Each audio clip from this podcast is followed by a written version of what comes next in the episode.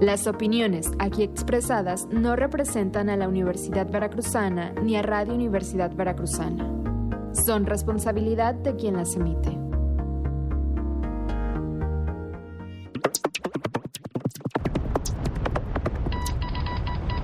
Las 8 de la noche con 5 minutos en Jalapa, Veracruz.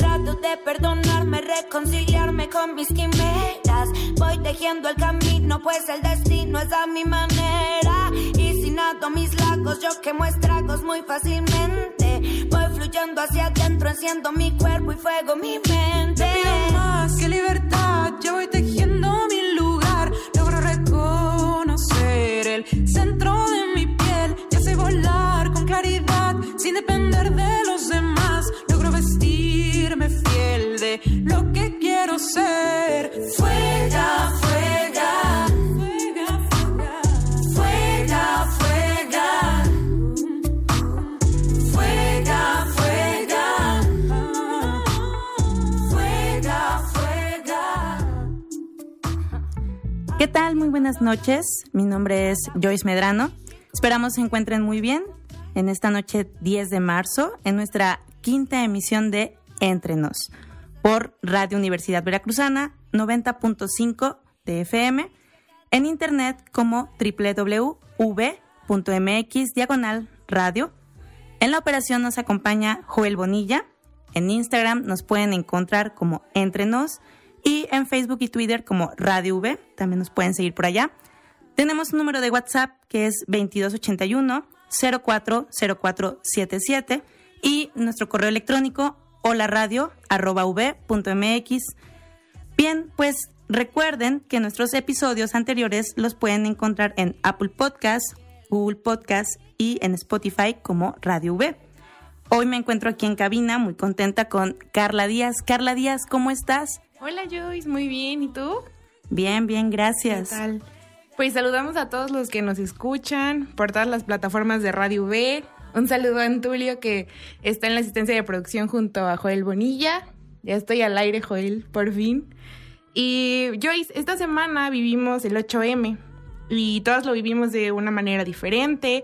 Aportamos y nos manifestamos desde diferentes puntos, lugares, con nuestros medios, como pudimos. Y por ello, el pasado lunes conversamos con Cel Cabrera, poeta, escritora, periodista. ¿Y qué te parece si vamos a escuchar la charla con Cel? Vamos para allá. Buenas noches. Hoy en Entre Nos presentamos a Cel Cabrera, quien es poeta, traductora y periodista mexicana. Becaria del programa de jóvenes creadores del Fondo Nacional para la Cultura y las Artes, el FONCA, en 2017-2018 y de la Fundación para las Letras Mexicanas 2014-2015. Autora de poemarios, ensayista y periodista, quien obtuvo el Premio Nacional de Poesía en Tijuana en el 2018. ¿Qué tal, Cel? ¿Cómo estás? Bienvenida y muchas gracias por aceptar esta invitación.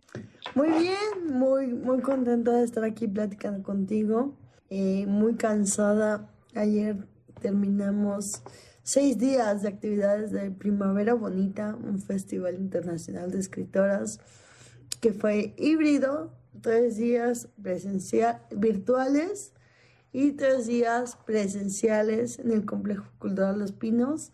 Estoy cansadísima, pero con el corazón lleno de amor, lleno de energía, lleno de fuerza, de convivir con tantas escritoras jóvenes, no tan jóvenes, con trayectoria, y por supuesto de, conocer y de encontrar a la gran Sandra Cisneros, que fue nuestra invitada de honor de este año.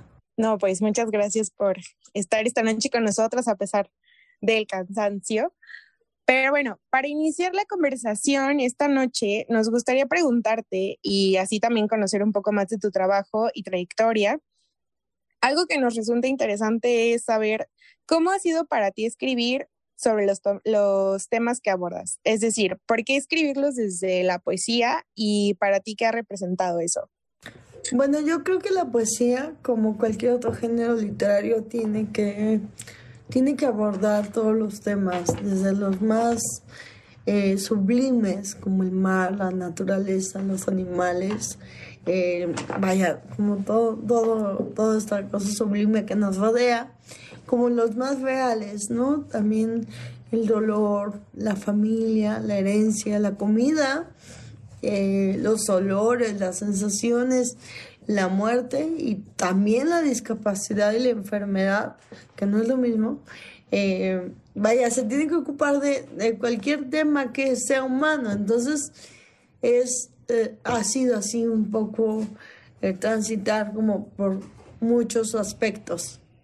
Sí, bueno, la poesía nos permite llegar, ¿no? Desde la metáfora, desde las analogías, a diferentes áreas, ¿no? Diferentes formas eh, y sentires también, ¿no? Como bien lo mencionas, que no precisamente corresponden nada más a eh, lo que normalmente pensamos como poesía, ¿no? O sea, son formas de...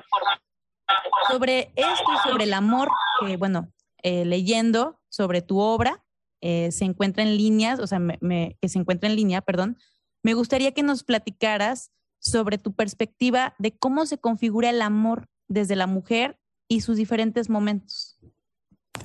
Bueno, creo que tenemos que empezar a construir el amor romántico, sobre todo, ¿no? Eh, creo que, perdón, mis padres están haciendo de las suyas. Creo, que tenemos que empezar a, hablar desde otros lugares, cuestionando nuestras maneras de creer, nuestras maneras de relacionarnos con el otro, con la otra, con el otro.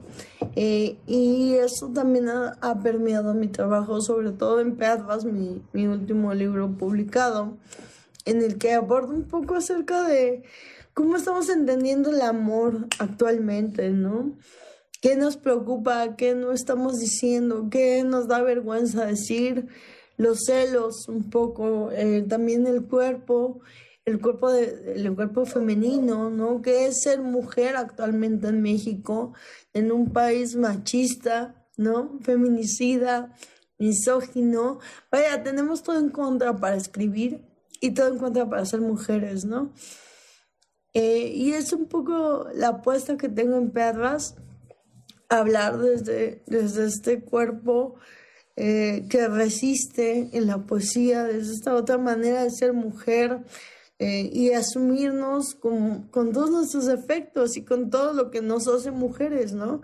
Los celos, las amigas, la menstruación, eh, la infidelidad, ¿no? También esta cosa como de desmitificar esta idea de que ser una perra está mal, pensando, ahorita que escucho a mi perra aquí ladrar y hacer de las suyas, eh, nos hacen pensar que ser perras está mal, ¿no? Y yo adivino bastantes virtudes en, en, estas, en estas criaturas preciosas y majestuosas como el autocuidado, ¿no? Ladran cuando se sienten amenazadas, muerden, si se sienten amenazadas se defienden y a veces las mujeres nos hace falta un poco de esa perritud de defendernos, de alzar la voz, de morder, de enseñar los dientes, si nos sentimos amenazadas, ¿no? Si sentimos que el, que el otro, que el otro nos está violentando y nos está matando, nos está haciendo tantas cosas horribles. Entonces, pues va un poco acerca de esto, perras, y mi acercamiento a través de la poesía. Cierta que mencionas esto de, eh, del amor, ¿no? De construir un poco el amor romántico. Sí, ahorita y haciendo mención a tu obra, ¿no? Eh, la metáfora permite subir el tono, ¿no? Y el volumen de la voz, ¿no? Eh, y hablabas sobre esta analogía o esta asociación con, con los perros, ¿no? Y las perras, ¿no? ¿Crees que sale esa parte como instintiva, esa parte animal, permite hacerlo desde ahí, desde la poesía? No, no creo que salga, creo que lo tenemos que sacar, ¿no? No, no es algo que está dado, es más, pasa todo lo contrario. Todo el sistema está hecho para que no salga, ¿no? Desde nuestra educación católica, em, patriarcal que tenemos en casa todas, nos educan para, para ser bonitas, y para estar calladas, ¿no? Está esta frase de que calladita te ves más bonita, nunca, nunca aplica para un hombre, ¿no? Siempre en, en, femenino la frase, porque está hecha justamente para que las mujeres, todo el sistema, desde que una mujer nace, está hecho para, para, para que sea callada, para que no hable, para que sea discreta, para que sea una buena mujer. Está por otro lado el la fe fatal, ¿no? Que, es una mujer que no encaja como en, el sistema. Entonces están solamente estas dos partes, ¿no? O eres callada, y eres discreta, y eres amable y a todo dices que sí, nunca te enojas, nunca protestas. O este el otro que es eh, en el que están las mujeres indecentes, entre comillas, pero nunca nos enseñan a protestar eh, y creo que, creo que mm, en todos lados, no nada más en la poesía, tenemos que aprender a alzar la voz y tenemos que aprender a, para empezar, escuchar nuestra propia voz. Y, y creo que lo segundo sería alzarla si sentimos que nos están vulnerando, ¿no? Si sentimos que, que, que, están pasando encima de nosotros. Y la poesía puede ser como la vida, ¿no? O sea, este consejo se los doy a, todas las mujeres que conozco, ¿no? No, no, no te quejes, no te quedes callada, quéjate, eh, haz algo, hagamos algo, si yo puedo ayudar, hagamos algo para que esto no siga sucediendo. Sé que estoy hablando desde un privilegio, ¿no? Sé que estoy hablando desde la posibilidad de tener una trayectoria literaria que me respalde y que me ayude a, abrir la boca y a manifestar mis opiniones. Pero creo que poco a poco tenemos que, que empezar a, ganar los espacios que durante más de dos, tres, veinte siglos que lleva, lleva la humanidad han sido eh, para los hombres, ¿no? Digo, al final de cuentas ocupamos la otra mitad de, la población, porque no tendría que ser nuestro el otro espacio del mundo, ¿no? Porque parece que de ellos es todo, ¿no? O sea, todo el territorio, solamente hay hombres en la tierra, ¿no? Y solamente son ellos los que tienen derecho, y esto es falso. Sí, esto que nos mencionas de manifestarnos con nuestra propia voz y a través de diferentes pues canales o desde nuestra mm, no sé, facilidad con los medios que nosotros tengamos. A mí me gustaría, bueno, nos gustaría saber y con relación también un poco al 8 de marzo, donde hemos visualizado diferentes formas de manifestaciones en torno al Día Internacional de la Mujer, ¿Tú cómo percibes y qué opinas sobre las diferentes manifestaciones, ya sean artísticas, sociales, políticas, culturales, que se desarrollan en torno al movimiento feminista actualmente en nuestro país? Opino que siguen siendo muy pocas, ¿no? Y opino que deben de, de rebasar la fecha histórica y la conmemoración, es decir, no, no acordarnos que somos mujeres solamente el 8M, sino todo el año, y que estos esfuerzos y estas protestas, estas manifestaciones, estas congregaciones sean todo el año, porque en serio necesitamos un 8M de todo el año, no nada más para la foto en Instagram, no nada más para las redes, ¿no? Eh, las marcas, las marcas y el marketing es despiadado con los movimientos sociales, pero tenemos que hacer, quizá como sociedad civil, ya no estoy nada más hablando como artista, un, esfuerzo por todo el año visibilizar y saldar esta deuda histórica que tenemos todos. O sea, sí, ahí sí meto mujeres, hombres, personas no binarias, con, con el trabajo de las mujeres y de las disidencias, ¿no? No, no convertir el 8M en lo que desgraciadamente se ha convertido el Pride, LGBT, que las marcas incluso sacan papitas de, de arcoíris, y, pero, o, los parques temáticos hacen promociones, pero en la praxis esta inclusión sigue siendo falsa, ¿no? Entonces, creo que también eh, sí hay que exigir a las autoridades eh, acciones, pero también los individuos y la sociedad tenemos que, asumir nuestra parte y qué estamos haciendo para leer mujeres, qué estamos haciendo para consumir el trabajo de las mujeres, qué estamos haciendo para ayudar a la economía de las madres que están maternando solas, sin, sin ayuda de, de, nadie, ¿no? O sea, hay que cuestionarnos y hay que pensar también, sí, sí creo mucho en, en la protesta eh, hacia el gobierno, pero también parece, parece poco, pero las acciones personales, individuales, la acción que le puedes hacer a tu vecina de cuidarle una tarde a un niño para que ella duerma tres horas, ¿no? Algo tan simple como dormir puede, puede hacer una diferencia al menos en esa vida, ¿no? Dormir esas tres horas extras que, que el capital y que el sistema no le permiten, ¿no?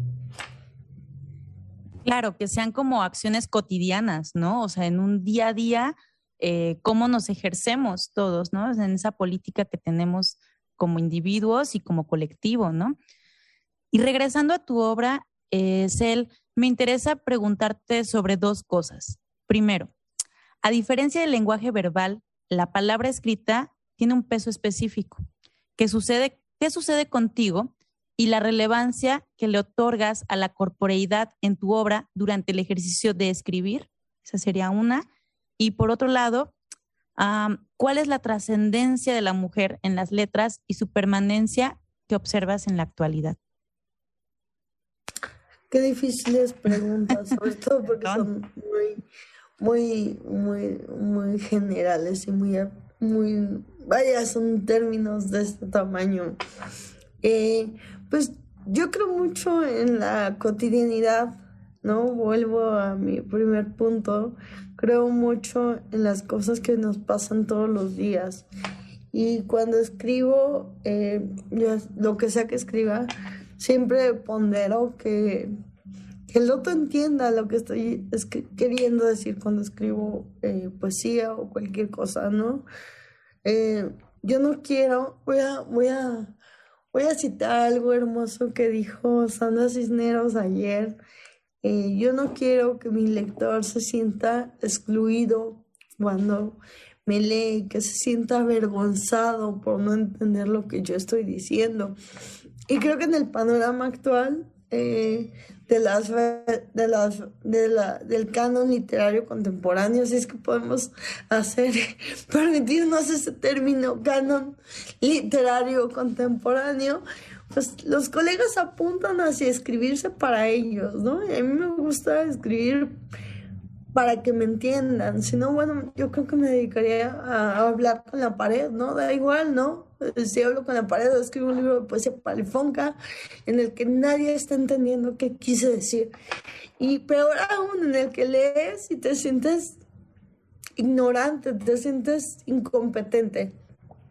Entonces creo mucho en hablar desde, desde las situaciones cotidianas, desde las emociones cotidianas que tenemos, los celos, eh, la risa, la amistad, ¿no? O sea, cosas, experiencias que creo nos pueden pasar a varios, ¿no? O sea, no nada más a mí. Em, me, me, siento que me han sucedido, no me siento única y especial para experimentar eh, sentimientos que sean propios. Y lo otro, em, creo que hemos ganado un poco de terreno y un poco de visibilidad. Sin embargo, digo, eh, hay más publicaciones de mujeres, hay editoriales preocupándose un poco por, por publicar más mujeres que hombres. Sin embargo, es que creo que en, en la práctica estamos reprobando todos, todas, todes, ¿no? Eh, los hombres siguen pensando que no necesitan leer mujeres, ¿no? Que eso es una un capricho de las chavas, ¿no? que las chavas solamente están escribiendo para otras chavas y que no los interpela eh, un poema que habla de lavar los platos, ¿no? O sea, quién sabe a quién le hablan, pero a mí no me hablan porque yo en mi vida he lavado un plato, ¿no? Y a lo mejor sí, pero a ellos no les habla, ¿no? Lo que estamos escribiendo nosotros solamente lo estamos consumiendo nosotras y creo que ahí está el, uno de los peores pecados. Voy a hablar de pecados o de los peores errores que estamos cometiendo eh, las mujeres, lo voy a decir así, el movimiento feminista al ser separatista. Entiendo la herida, entiendo desde donde el coraje y la rabia, pero eventualmente esto nos va a pasar factura, ¿no? Porque vamos a creer que ya ganamos la guerra, pero pues, no ganamos ni siquiera eh, esto, ¿no? Ni siquiera lo primero que es decir, oye, te tienes que tomar en serio el trabajo de mujeres, ¿no? O sea, Rosario Castellanos está al nivel de Octavio Paz y es la verdad y no, a lo mejor a uno le dieron el Nobel y a otro no, pero es la verdad, no, no, no es un asunto de competencia, simplemente es un asunto de horizontalidad, ¿no? No es que una mujer le quite un lugar a un hombre, es que siempre fue su lugar, solamente ahora lo estamos, estamos saldando la deuda que siempre estuvo ahí, ¿no?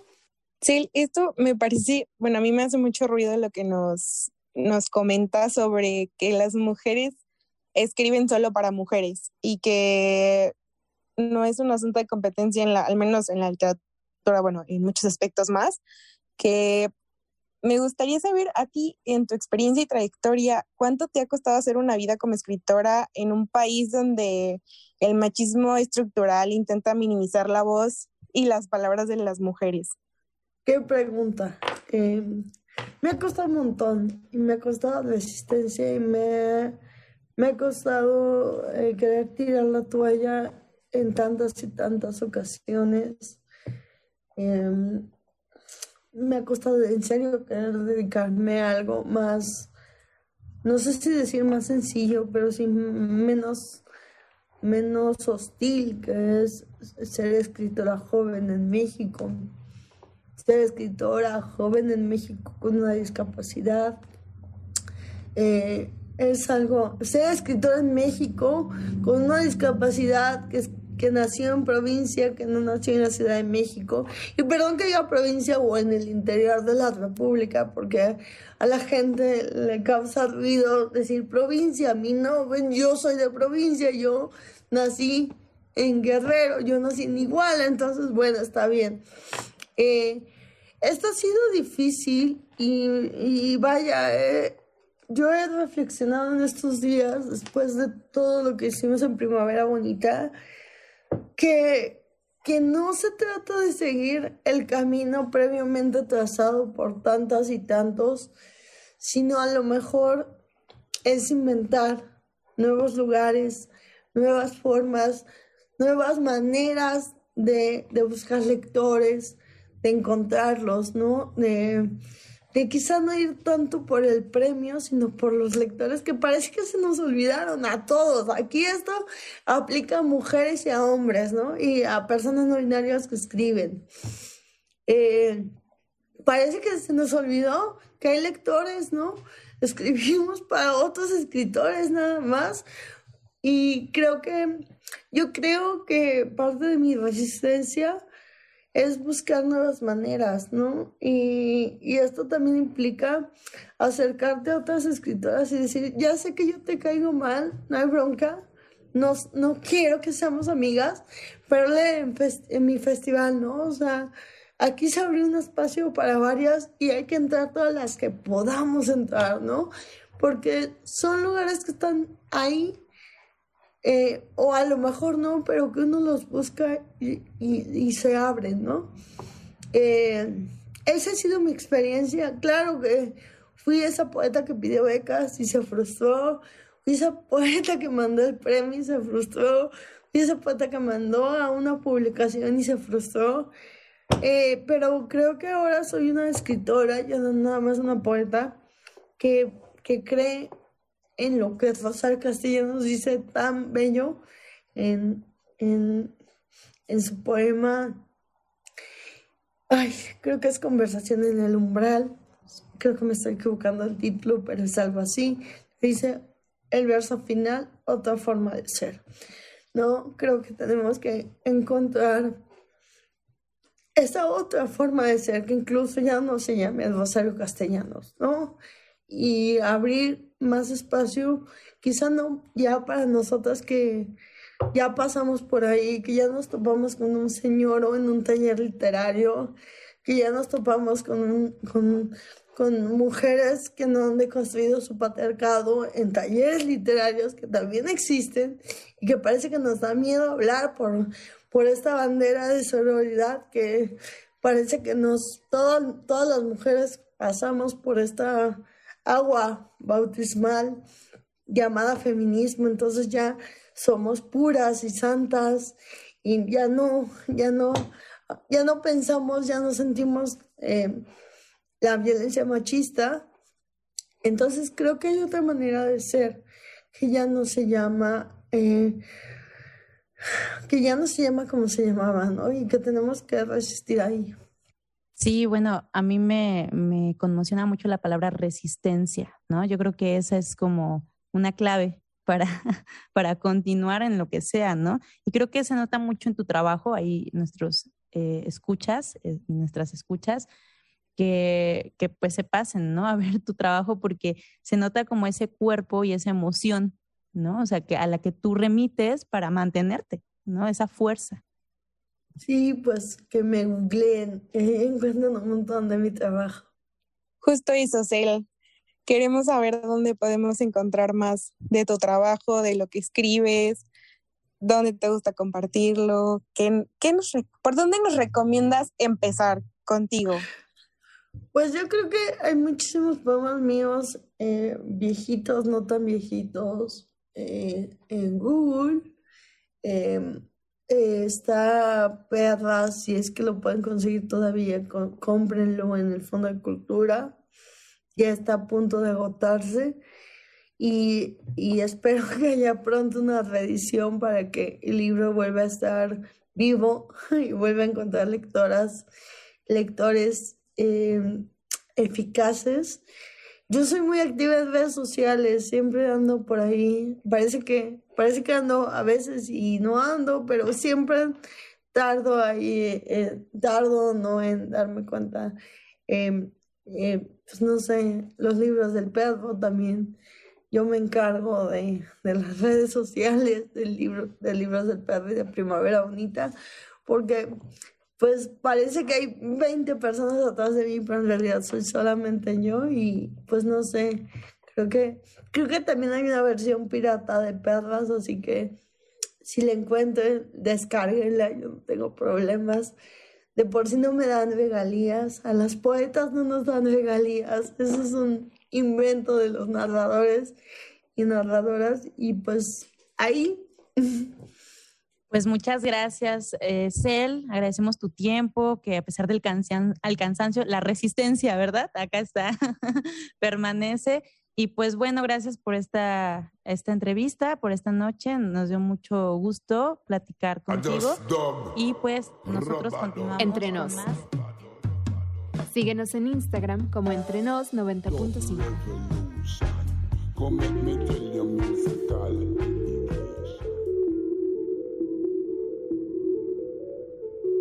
far in it, too far gone. She knows what's in it, she knows what's wrong. She just can't quit it, her heart's so numb. Hers to live it, but worse to run.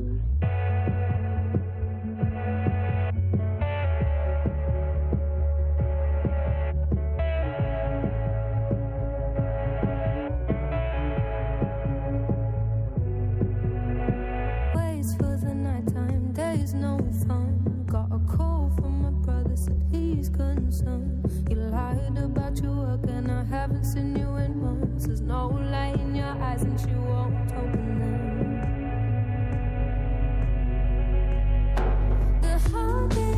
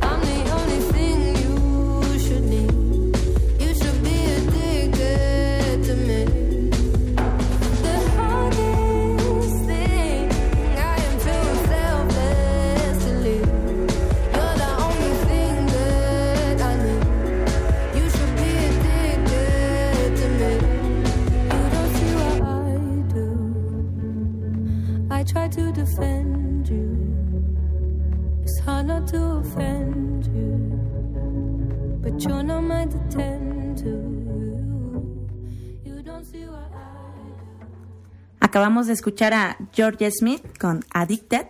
Son las 8.36 aquí en Entre Nos. Y como siempre es un gusto tenerte acá eh, con nosotros. Katia, Katia Escalante, ¿cómo estás? Buenas Gracias, noches. muy bien, muy contenta de estar aquí. Buenas noches. Chicas, porque ahora solo somos chicas. Puras chicas. Puras chicas. Cuéntanos, Em, Katia, ¿qué nos traes hoy? Pues nada, a mí este Antulio me dijo, el tema es eh, autoras que hayan escrito sobre mujeres que rompan los moldes o que rompan los estereotipos de género. Entonces, em, le dije, ahorita no se me ocurre, o sea, me agarras en curva, estaba haciendo otras cosas. Entonces, este, se me ocurrió venir a hablarles de mis autoras favoritas, que la verdad son bastantes, pero ahora traigo tres, tres o cuatro, a ver de qué nos da tiempo. Este, pero antes quisiera hablar de que hay este movimiento, no sé si ustedes a lo mejor lo han topado en redes, de mujeres leyendo mujeres de mujeres que leen mayormente mujeres o que solo leen mujeres, ¿no? Eh, porque ellas dicen que es como una manera de compensar la forma en que las mujeres se han visto un poco relegadas en la literatura, ¿no? Y demás, que se han visto como musas más que como creadoras. Eh, entonces es un movimiento que yo la, la verdad no estoy en el sí leo autoras, pero creo que no podría leer solamente autoras, desde mi punto de vista, ¿no? Pero cada quien puede leer lo que quiera, evidentemente. Entonces, este...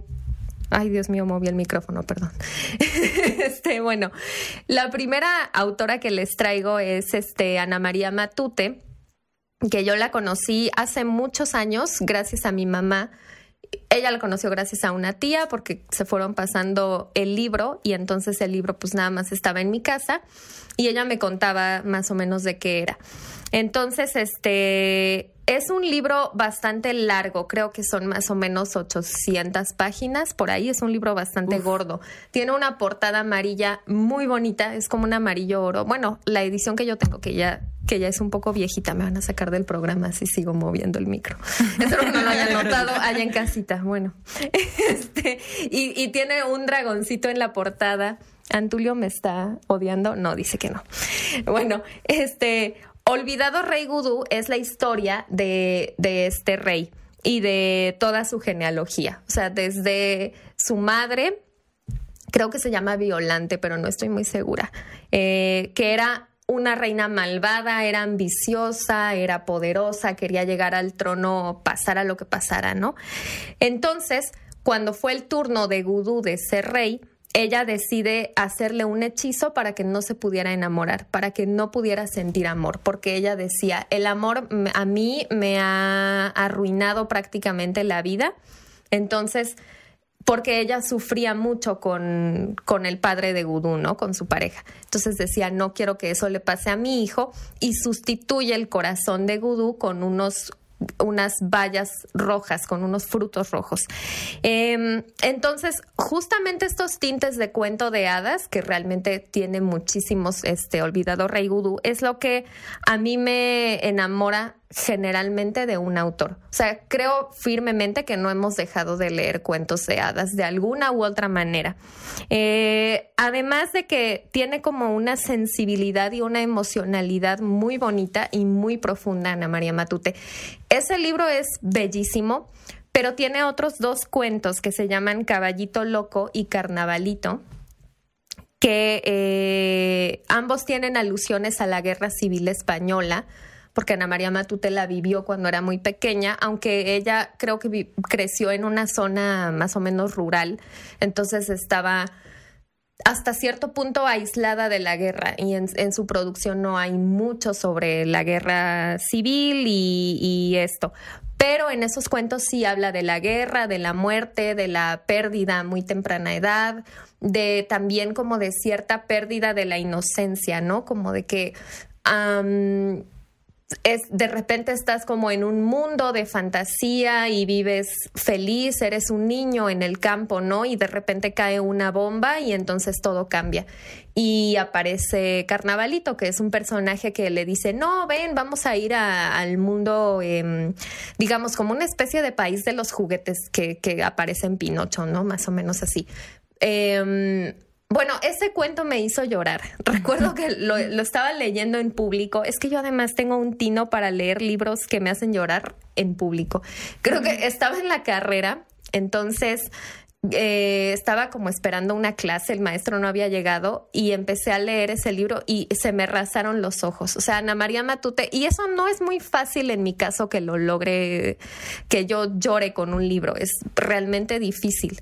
Em, creo que esas eh, pequeñas como guiños a los cuentos de hadas, a mí en general me gustan mucho. O sea, hay otras autoras que lo hacen, como Angela Carter, que tiene, ay, se me olvidó el, el- título, es La Cámara Sangrienta y otros relatos, algo así, eh, que son igual adaptaciones como de cuentos de hadas, este modernizados, por así decirlo. O sea, la cámara sangrienta es un, es un retelling o es una, vuelve a contar la historia de Barba Azul, que es una historia de por sí ya bastante poderosa, eh, o también de La Bella y la Bestia, de Blancanieves, de estas cosas. Y me llama la atención porque creo que ahora, actualmente, ya la figura de la princesa se piensa que está como superada hasta cierto punto o que ya eh, a las niñas a lo mejor no les gustan tanto las princesas, pero y de hecho hablaba hace poco en, en un curso sobre esto de, de que si el si la princesa ya no es ese símbolo tan poderoso, ¿cuál sería el- ese símbolo de hoy en día, no? Pero yo creo que las, las princesas de alguna u otra forma siguen entre nosotros. Am, no sé, no, la verdad no sé cuál sería ese símbolo de ahora mismo, pero yo creo que los mejores libros son los que de alguna u otra manera se aluden de alguna manera a los cuentos de hadas.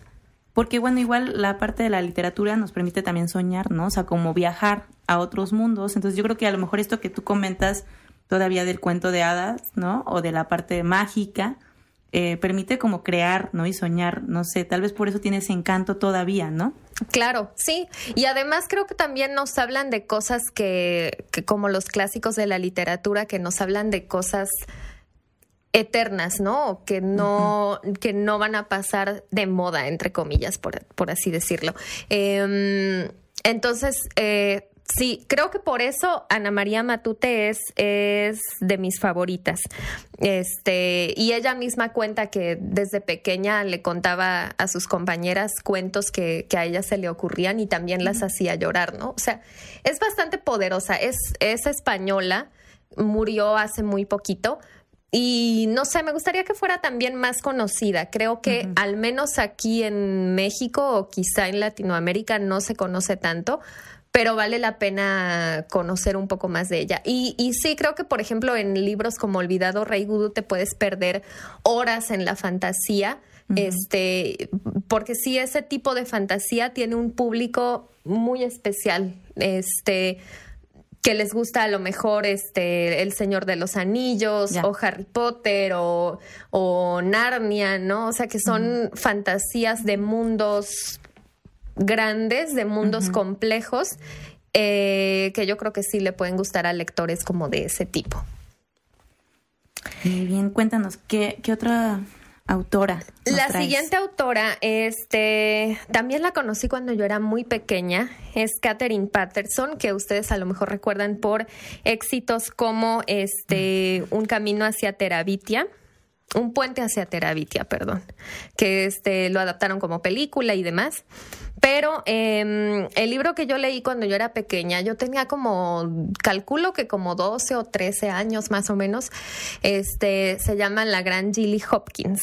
Eh, es la historia de una chica que este, es huérfana y entonces su historia es que va de, de hogar de acogida en hogar de acogida, este, es, digamos que es como una chica problema, entre comillas, porque es contestona, porque masca chicle, porque en, en alguna escena del libro este, le roba dinero a su vecino que es invidente, entonces este es, es muy, muy rebelde, ¿no? Es como el caso opuesto de las princesas, ¿no? Entonces, este, a la edad que yo tenía, eh, pues solo veía a Gilly como una chica rebelde. Chica problema, ¿no? Chica problema, aunque yo no me identifiqué con ella, pero digamos que le creía. O sea, le creía, si decía, es que mi familia son fanáticos religiosos, o sea, yo decía, sí, es que es muy injusto y no sé qué, yo pensaba eso en esa época.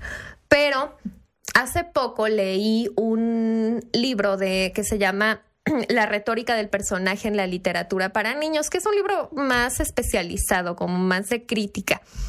Y ahí comentaba que en la gran Gilly Hopkins había una figura, una técnica narrativa, digamos, del monólogo interior. ¿Qué es el monólogo interior? Yo esta técnica la conocí hasta en la universidad, cuando lo estudié con mis maestros, sobre todo de literatura anglosajona.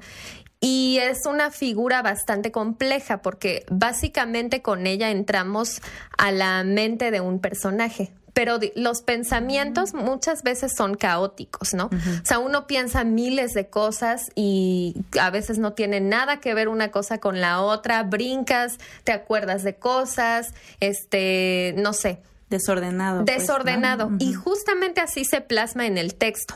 Entonces de repente tienes un texto sin puntuación, sin mayúsculas, sin orden, no entiendes qué está pasando, es, y es más, digamos, como contemplativo, yo lo diría así. No es, no, no está pasando una situación, digamos, no, no están describiendo nada ni narrando acontecimientos, ¿no? Aunque se puede combinar. Pero en la mente, digamos, no. O sea, es, es, es caótico. Y entonces se me hizo extraño que la autora de ese libro dijera eso, porque yo pensé, si hubiera habido eso en Gilly Hopkins, yo lo habría notado. No, Obviamente. Número uno. O sea, bueno, no así, pero me habría molestado porque yo era muy joven y pues si a a mí me das algo así, yo creo que no hubiera leído el libro. Entonces desconfié un poquito de eso y dije, no, o sea, no creo. Después, este, ese libro em, lo tenía en, en mi casa de, de Chiapas, porque soy de Chiapas. Entonces, cuando fui de vacaciones, lo leí y dije, pues sí, resulta que sí hay, es, sí hay eh, monólogo interior, pero no, digamos, de una forma como tan caótica. O sea, el narrador es un narrador este, que sabe todo de todos y está en todas partes, pero de repente Gilly como que mete hay comentarios de, por ejemplo, su, su madre adoptiva se llama Trotter y a veces hay un cállate Trotter, pero sin que sea un diálogo, ¿no? Sino nada Como más. pensamiento. Ella lo piensa, ¿no? Pues eso no lo puede pensar el narrador, es más bien como Gilly Hopkins. Entonces eso me pareció como fascinante porque yo dije, creo que este, sentí que el libro había crecido conmigo. Ok. O sea, de pequeña a mí no me molestaba eso, yo entendía perfectamente lo que estaba pasando. Y de mayor, cuando aprendí otras cosas, pude regresar al libro y disfrutarlo De con otros diferente. ojos, ¿no? Y además me di cuenta de que Gilly no era una narradora tan confiable. O sea, yo de, de joven como que eh, estaba de su lado completamente, pero luego volví y decía, es que mi familia son fanáticos religiosos y yo pensaba, ¿de verdad? O sea, ¿de verdad lo son? Como que no, no te creo tanto. Bueno, yo ya del lado de los adultos de, de esa novela. no te ¿no? creo nada. sí, así de estoy de acuerdo, eres una chica problema, ¿no? Así, ya.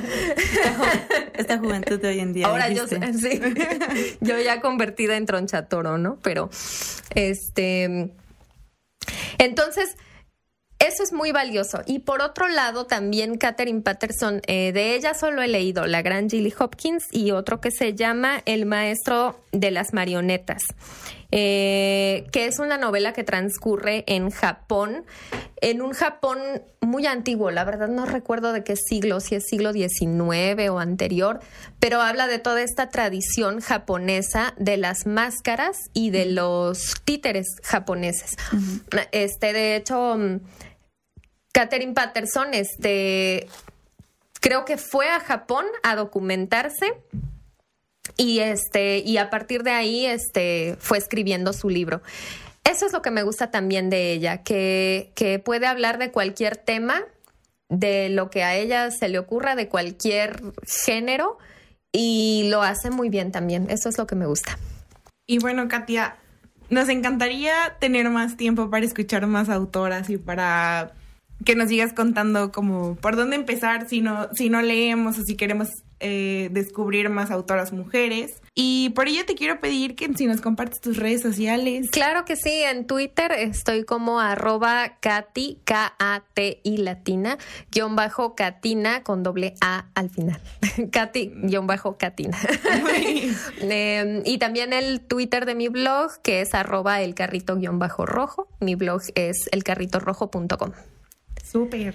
Para que también ahí podamos encontrar más Claro que de sí. lo que a ti te gusta.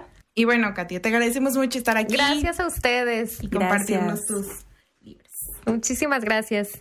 Y bueno, esta noche nos despedimos. Joyce, agradecemos a Joel Bonilla en los controles, a Antulio García en la asistencia de producción. Les recordamos que a partir de mañana pueden encontrar este capítulo en la cuenta de Spotify de Radio B, también en Apple Podcast, en Google Podcast. Y no olviden seguirnos en nuestras redes sociales. En Instagram nos pueden encontrar como arroba entrenos 90.5. También en las redes oficiales de Radio Universidad Veracruzana en Facebook y Twitter. Y nada, Joyce, despedimos el programa. Así es, Carla. Y pues bueno, gracias, Katia. Nos Gracias. vemos y nos escuchamos la siguiente semana. Sitting on trains. Every stop I get to, I'm clocking that game. Everyone's a winner, we're making our fame. Bonafide making my name. Sometimes I think sitting on trains. Every stop I get to, I'm clocking that game. Everyone's a winner, we're making our fame. Bonafide hustler, making my name.